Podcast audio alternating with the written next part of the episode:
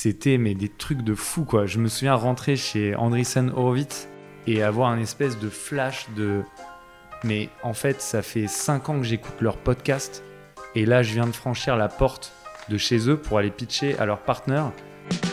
Bienvenue sur How I Met My Co-Founder, le podcast qui décrypte les relations entre cofondateurs. L'objectif est simple, vous donner des clés, outils et insights sur la manière de construire une équipe de cofondateurs solide sur le long terme. Je m'appelle Coralie et j'ai aidé plus de 400 entrepreneurs à trouver un cofondateur via Entrepreneur First, le meilleur programme pour trouver un cofondateur, générer une idée et être financé pour lancer une startup tech.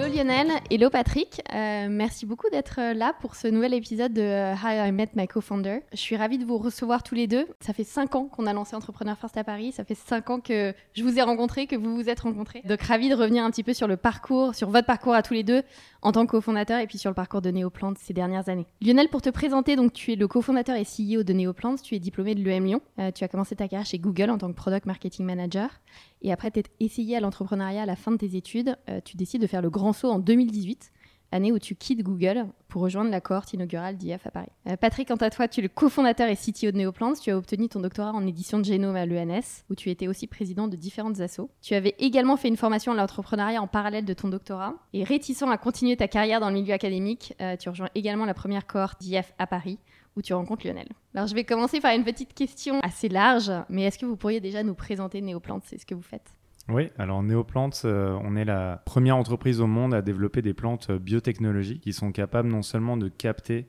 plus efficacement les polluants de l'air, mais de les utiliser comme source de carbone et de les recycler. Euh, donc le premier euh, problème auquel on s'attaque, c'est la pollution de l'air intérieur. Et notre premier produit, c'est une plante qu'on peut mettre chez soi euh, et qui est équivalente à jusqu'à 30 plantes en termes de purification de l'air. On va commencer par revenir à la genèse de Néoplantes et à vos, tout débuts. Je vous ai rencontrés, euh, je pense, l'un et l'autre en juin et juillet 2018. Je me, souviens de notre premier café euh, à côté des bureaux de, Google. tu savais que tu voulais te lancer dans l'entrepreneuriat, tu avais, des idées, tu parlais de, de NLP, de choses comme ça. Est-ce que vous pouvez peut-être revenir sur votre première rencontre et sur ce que vous avez pensé l'un de l'autre? Pour moi, il y a eu euh, deux premières rencontres euh, avec Lio.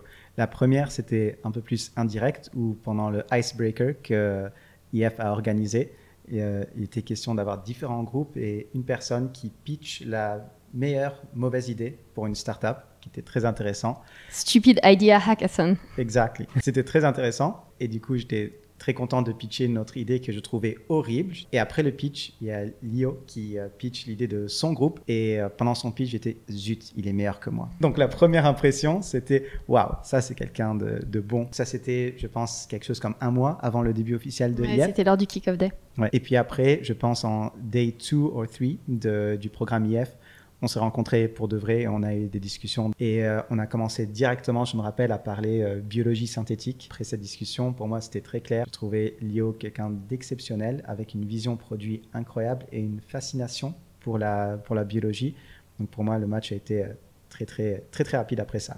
Lionel, de ton côté, qu'est-ce que tu as pensé de Patrick la première fois que vous avez vraiment interagi ensemble? Bah, Moi, Patrick, c'est la première personne que j'ai vue sur le dashboard EF. Donc le dashboard, pour ceux qui ne connaissent pas, c'est on arrive à Entrepreneur First, on a euh, une liste des profils avec une description et la, description de Patrick était d'une violence euh, incroyable où en fait ça parlait déjà de d'ingénierie euh, du génome, de faire briller des plantes dans le noir, enfin des, trucs qui pour moi étaient de la science-fiction. Et je me suis dit bon, ce type-là a l'air incroyable, mais on vient visiblement de deux mondes complètement différents. ça m'étonnerait qu'on on bosse ensemble. C'était un jugement un peu hâtif. Et ce dont je me souviens, c'est euh, une première conversation où en fait je, vais voir Patrick par curiosité justement parce que j'ai envie de comprendre un petit peu mieux euh, ces outils d'ingénierie euh, biologique qui, qui me paraissent fascinants. Et on n'est jamais revenu de cette conversation. On a parlé de, de pourquoi est-ce qu'on était là pourquoi est-ce qu'on avait quitté nos, chemins respectifs pour euh, se lancer dans une aventure entrepreneuriale. Patrick, lui, euh, c'est une des premières personnes à avoir bossé sur CRISPR euh, en France, avoir eu la chance d'avoir l'outil entre les mains, et donc ça le prédestinait quand même à une trajectoire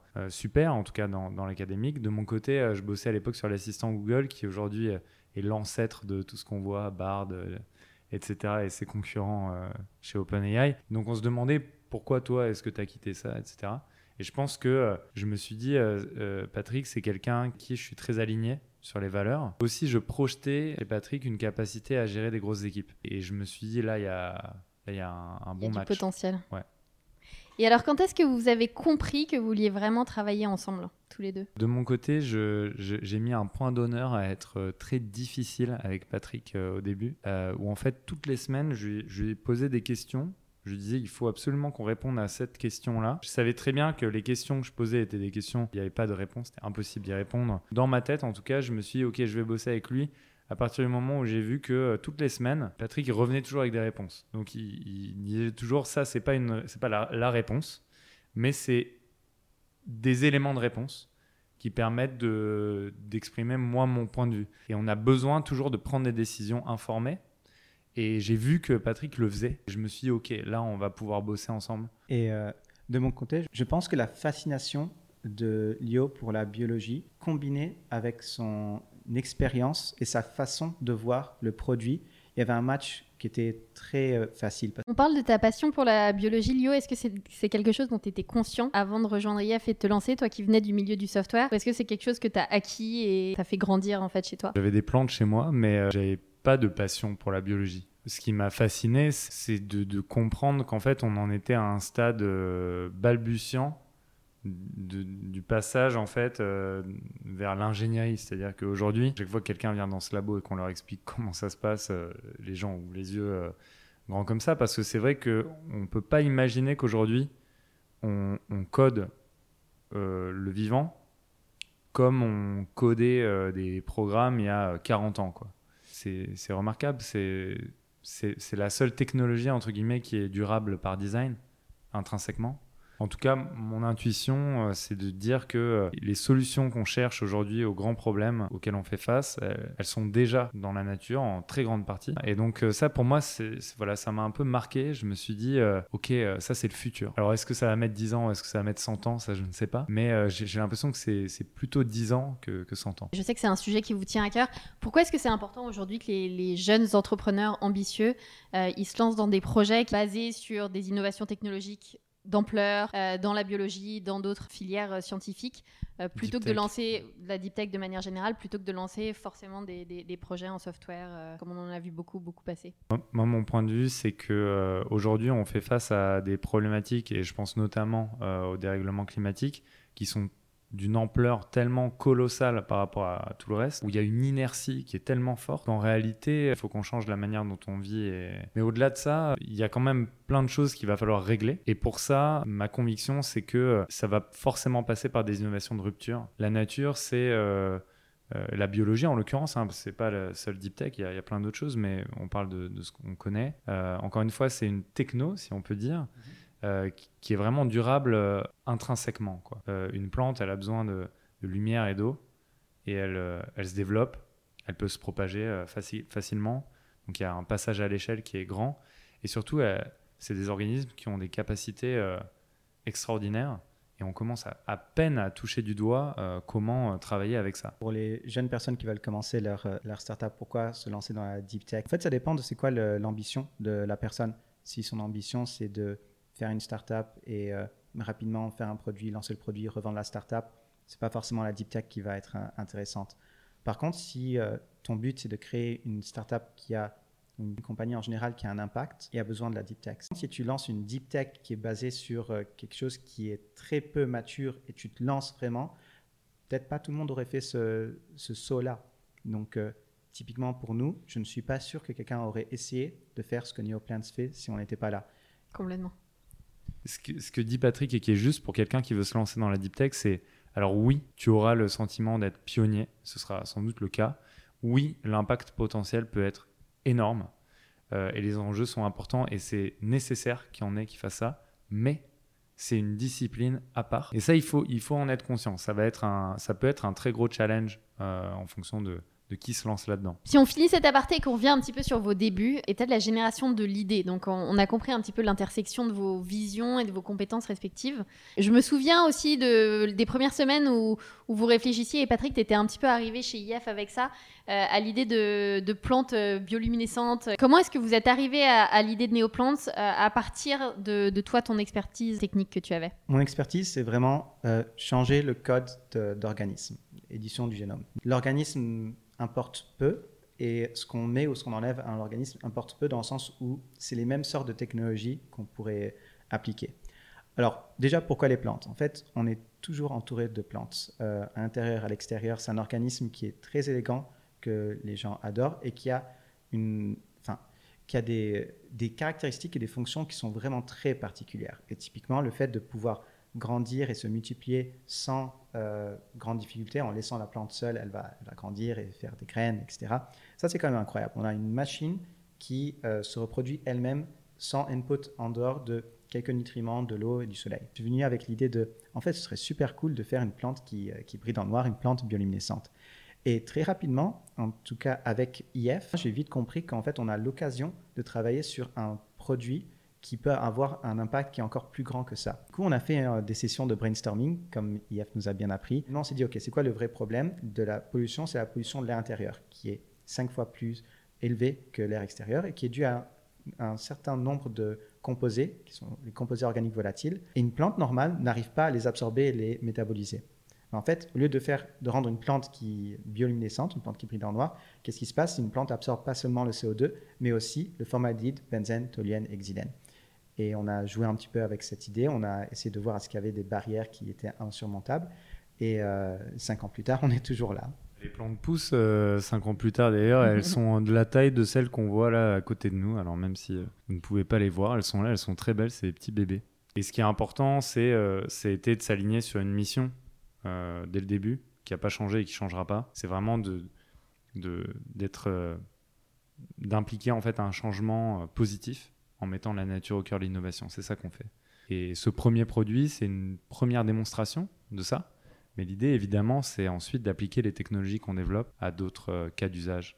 Si on revient un petit peu sur vos premières semaines ensemble de travail, comment est-ce que vous êtes répartis les rôles? Quelles étaient un peu les, les, choses que vous vouliez valider pour vous assurer que vous étiez prêt à vous engager sur un projet comme ça euh, sur les, les 5 à 10 années à venir? Ben, Il y avait, euh, il y a toujours deux volets. Hein. Il y avait euh, d'une part la nature et la taille et la maturité du marché. Et de l'autre côté, il y a vraiment une faisabilité technique. Les deux sont très compliqués parce que souvent, quand on parle de deep tech, on parle aussi de nouveaux types de produits, parfois de nouvelles, catégories, c'est notre cas. Et donc, tout est dur à, évaluer. C'est dur d'évaluer euh, la faisabilité technique, c'est dur d'évaluer le marché. Dans notre cas, c'est un petit peu plus compliqué parce que vraiment, on, on, crée une catégorie, on crée une plante ornementale à laquelle on rajoute une fonction.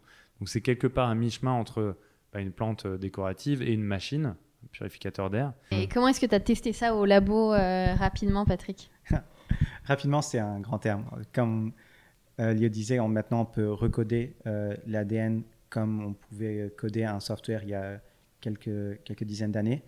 Euh, c'est vrai, mais ça prend du temps. Ça mmh. prend beaucoup plus de temps de coder un organisme, de recoder. Coder un organisme, on n'est pas capable encore.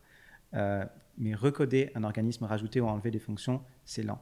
Du coup, on s'est dit, OK, si on va avoir une, chance d'avoir euh, quelque chose à montrer, un prototype dans les six mois de IF, il faut s'y prendre très, très en avance. Donc, je pense qu'au bout d'un mois, on s'est dit, OK, est-ce que c'est possible de faire ça? On a regardé d'abord dans la littérature scientifique ça avait l'air d'être prometteur comme field, mais les avancées technologiques qui étaient utilisées pour créer les produits qui étaient dans la littérature scientifique pour absorber les polluants de l'air intérieur, ces technologies-là étaient très peu développées par rapport à d'autres choses qu'on pouvait faire, d'autres choses qu'on pouvait appliquer. Ce que moi j'avais appris dans d'autres domaines, pas des plantes, mais des vertébrés. Donc je savais qu'on pouvait faire beaucoup mieux que ce que la littérature euh, disait dans ce domaine-là. Et puis après, il faut prouver qu'on est capable de le faire. Donc euh, on a essayé de créer rapidement, on a créé rapidement une petite plante modèle, pas notre plante finale, qui était deux fois plus rapide à dépolluer l'un des polluants qu'on qu adresse. Et euh, ben, la seule façon, c'est de s'y mettre très rapidement et de mettre toutes les chances de son côté et, et d'essayer de faire les choses uh, quick and dirty, mais that shows something mm -hmm. that's uh, real. Et combien de temps ça a pris pour arriver à cette petite plante-là? Je pense qu'on avait les résultats en quatre mois, quelque chose comme ça, donc quelques semaines avant Demo Day. Mm -hmm. Donc on était très content d'avoir euh, ces résultats-là qui montraient que cette petite plante absorbait deux fois plus rapidement le formaldéhyde. Donc euh, quand même quatre mois. Et pour un produit qui est, dont j'avais tellement honte qu'on a recommencé de zéro quand on a fait la, la vraie R&D. Il ne faut pas oublier que euh, au seed, c'est-à-dire au premier tour, en fait, ce qui est important à ce moment-là, c'est l'équipe. Et c'est la capacité de l'équipe à avancer et à construire quelque chose. Effectivement, euh, ce qu'on avait, c'est pas terrible vu le standard qu'on a aujourd'hui, en tout cas dans, dans l'équipe euh, R&D. En revanche, le message qu'on envoyait, c'était nous, avec zéro ressources et quatre mois de travail et zéro temps, on est capable de vous montrer quelque chose. Donc, si vous nous donnez plus de ressources, on va vous montrer autre chose. Ce qui est important au début, c'est de montrer en fait euh, qu'est-ce qu'on est capable de produire, qu'est-ce qu'on est capable de, de ramener en fait dans la conversation et de montrer des points d'inflexion où en fait on crée un décalage entre le niveau de ressources qu'on a et le, niveau de, output qu'on est capable de, produire. Et donc cette première, ce premier exemple, je pense qu'il était, il était très parlant. Alors on reviendra après sur le, les différentes levées de fonds que vous avez faites et, comment vous avez géré ce process-là ensemble. Maintenant, parler de la structuration de votre équipe. Comment, une fois que vous avez commencé à avoir un petit peu de sous euh, dans la banque, euh, vous avez réfléchi à structurer votre équipe et où est-ce que vous en êtes aujourd'hui en termes d'organisation de l'équipe? Alors, au tout départ, c'était you have to build something, donc créer quelque chose. Donc, clairement, les premières recrues, c'est les personnes qui sont capables de créer cette plante euh, qui dépollue l'air. Donc, c'était que la R&D. Donc, Lionel était seul pendant, pendant longtemps avant d'avoir quelqu'un qui l'aide sur la partie vraiment business, mhm. la, partie vraiment startup.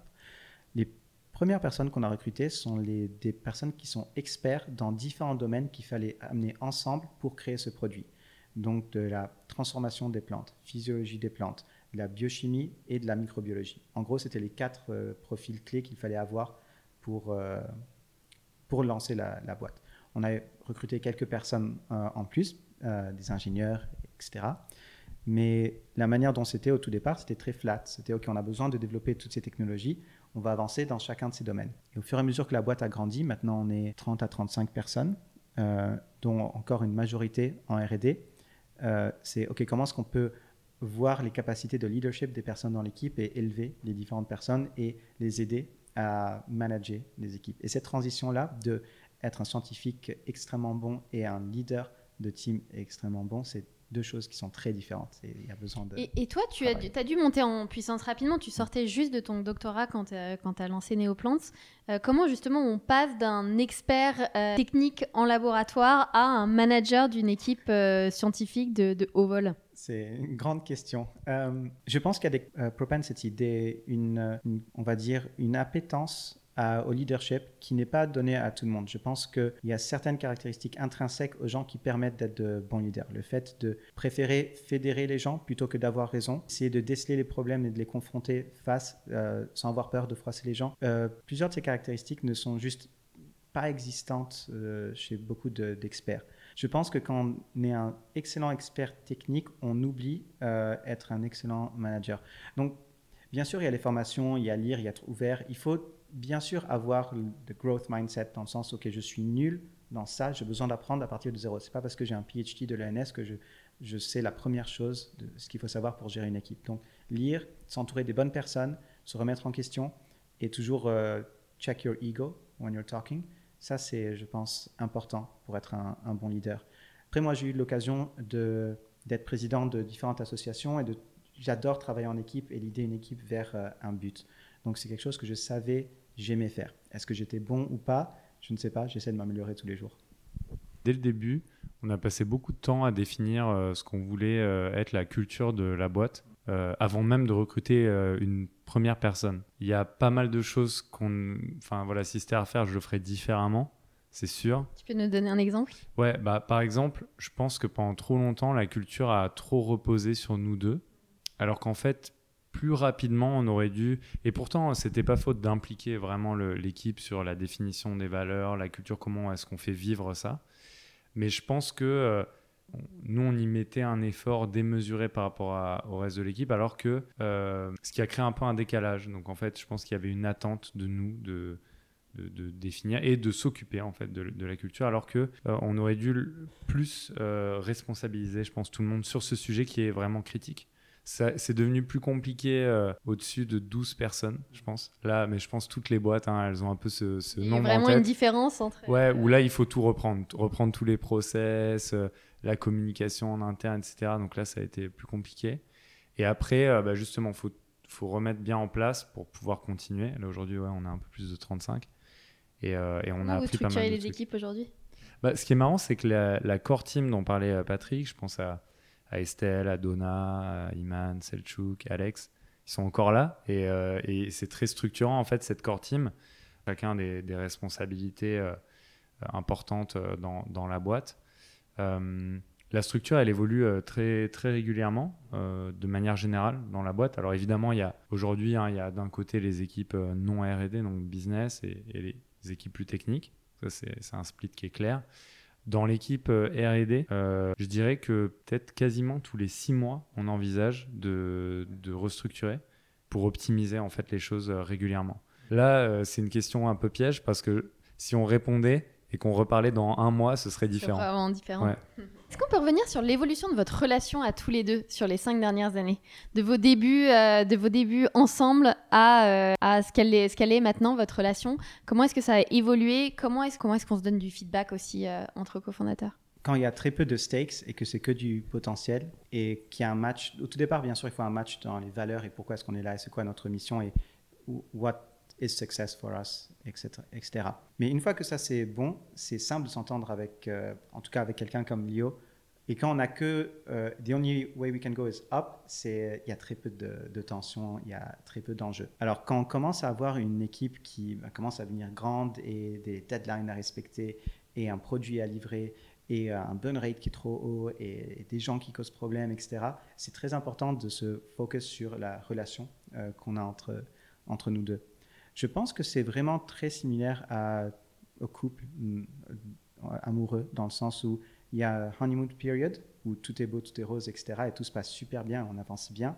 Et puis, on regarde en l'air et se dit, ah, en fait, il y a beaucoup de, sujets qu'on a mis un petit peu de côté et c'est important d'en parler, sinon ça devient des problèmes. Si les cofondateurs ne sont pas complètement alignés et ne parlent pas d'une même voix, il y a forcément des soucis qui arrivent.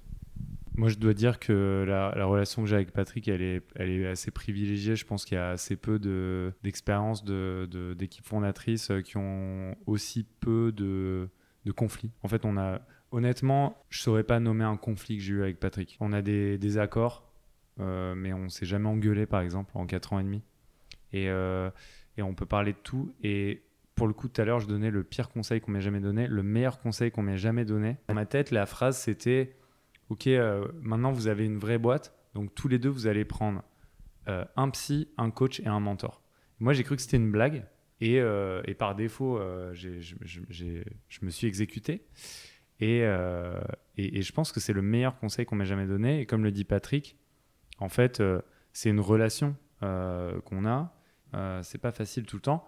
Comme le dit Patrick, quand les, quand les enjeux augmentent, c'est très difficile. Mais d'un autre côté, ce que je trouve vraiment, en tout cas, euh, moi, confortable et super euh, enrichissant dans notre relation, c'est que Patrick reste euh, et restera la personne. voilà, il, peut se passer à peu près n'importe quoi dans la boîte. Je sais qu'avec Patrick, on peut se poser, en discuter tranquillement. J'ai pas de, j'ai vraiment, j'ai jamais de, de, sujet là-dessus. Et au quotidien, comment est-ce que vous interagissez ensemble? Donc, vous vous réservez un peu de Founders Time ensemble. Au quotidien, comment est-ce que vous communiquez? On a euh, à peu près entre 1 et 2 one-to-one par semaine. Donc ça, c'est, euh, on essaie de prendre du temps quand même, euh, je dirais 45 minutes. Et on a une fois toutes les deux semaines, ce que disait Patrick, le Founders Time, où là, c'est plutôt une grosse tranche, 3-4 heures, où en fait, il n'y a pas d'agenda. On n'est pas nécessairement dans une salle. On peut aussi aller déjeuner dehors ou autre. Et après, il y a un autre truc qu'on fait un peu moins maintenant, mais qu'on faisait et qu'on doit continuer à faire, c'est qu'on se fait des petites retraites, juste tous les deux, idéalement ailleurs. Donc euh, on se prend un Airbnb, euh, ça n'a pas besoin d'être un truc de fou, euh, on se prend un Airbnb quelque part dans Paris ou ailleurs, et on se cale tous les deux et on se prend un gros, les gros sujets dont on n'a pas trop le temps de discuter habituellement, et on, essaie de les, les adresser. Est-ce qu'on peut revenir maintenant, comme dernier sujet à couvrir, sur vos levées de fonds? Euh, vous avez fait deux, tours de financement. Euh, on peut revenir sur vos expériences respectives. Euh, vous avez aussi levé des fonds aux États-Unis, vous avez fait un roadshow là-bas, vous avez rencontré des investisseurs là-bas.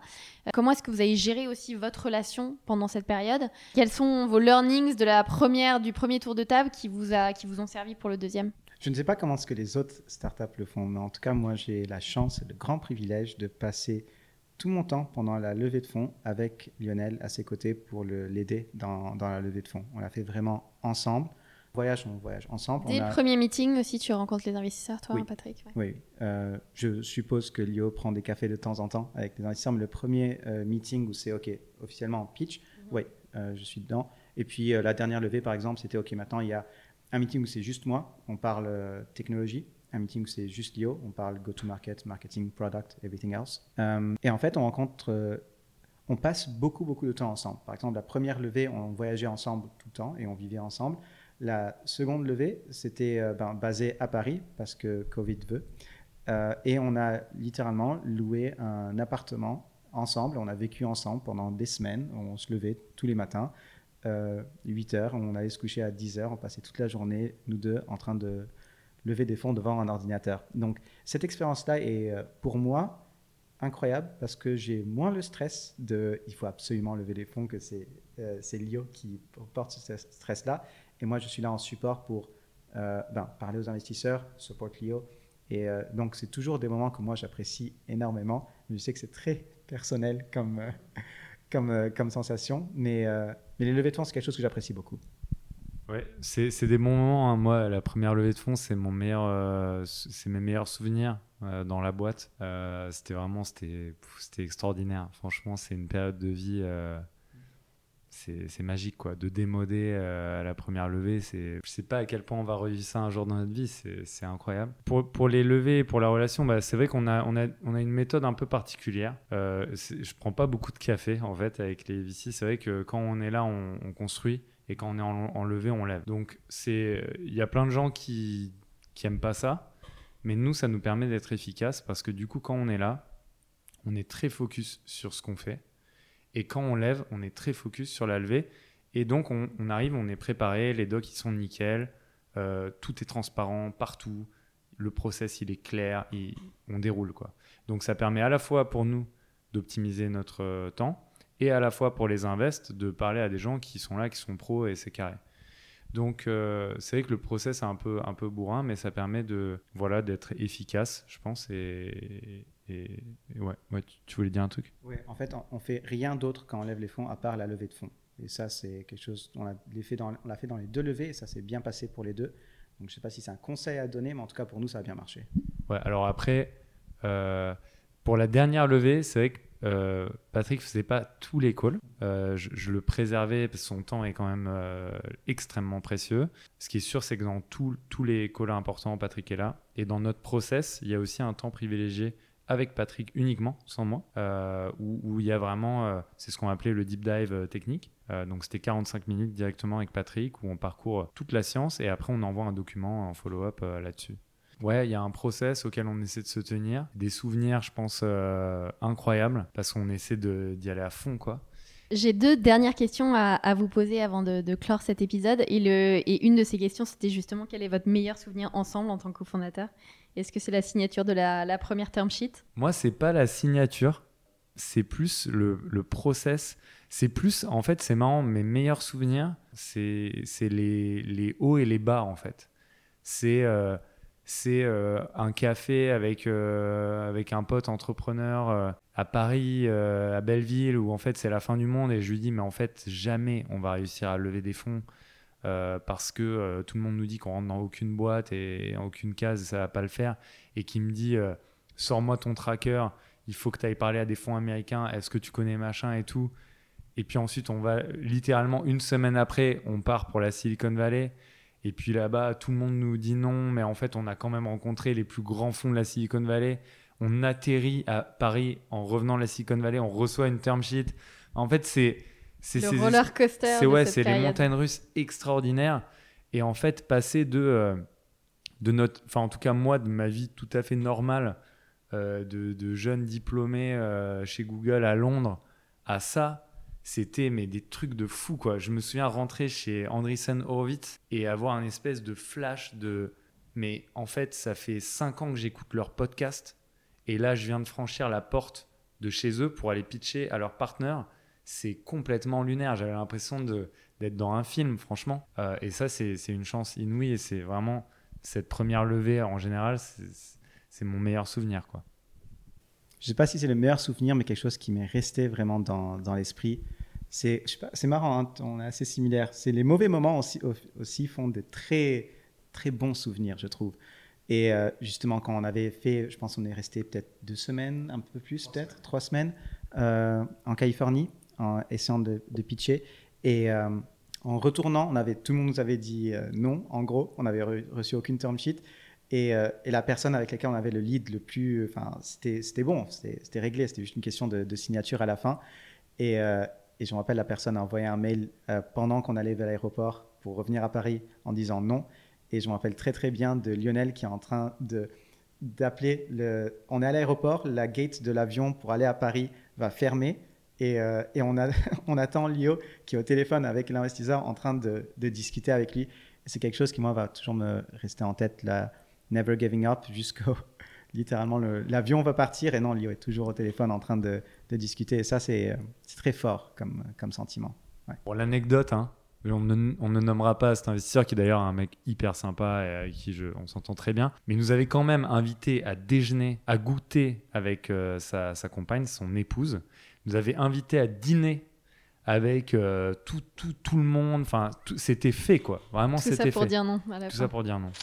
Vraiment. Bon, merci beaucoup à tous les deux euh, d'être revenus sur euh, votre expérience et, la trajectoire de Neoplants depuis, euh, depuis 5 ans. C'était hyper instructif. On vous souhaite tout le meilleur pour la suite et on espère arriver, voir bientôt les, les premières plantes Neoplants dans, dans les mains des, des consommateurs d'ici quelques mois, il me semble. Ouais, c'est le plan. Et d'ailleurs, on va vous les montrer juste après ce podcast. Avec plaisir. Merci à tous les deux. Merci beaucoup. Merci d'avoir écouté notre discussion jusqu'à la fin. Si jamais vous cherchez un cofondateur pour monter un projet ambitieux, n'hésitez pas à m'écrire à coralie at joinef.com. Je serai ravie de vous présenter le programme plus en détail.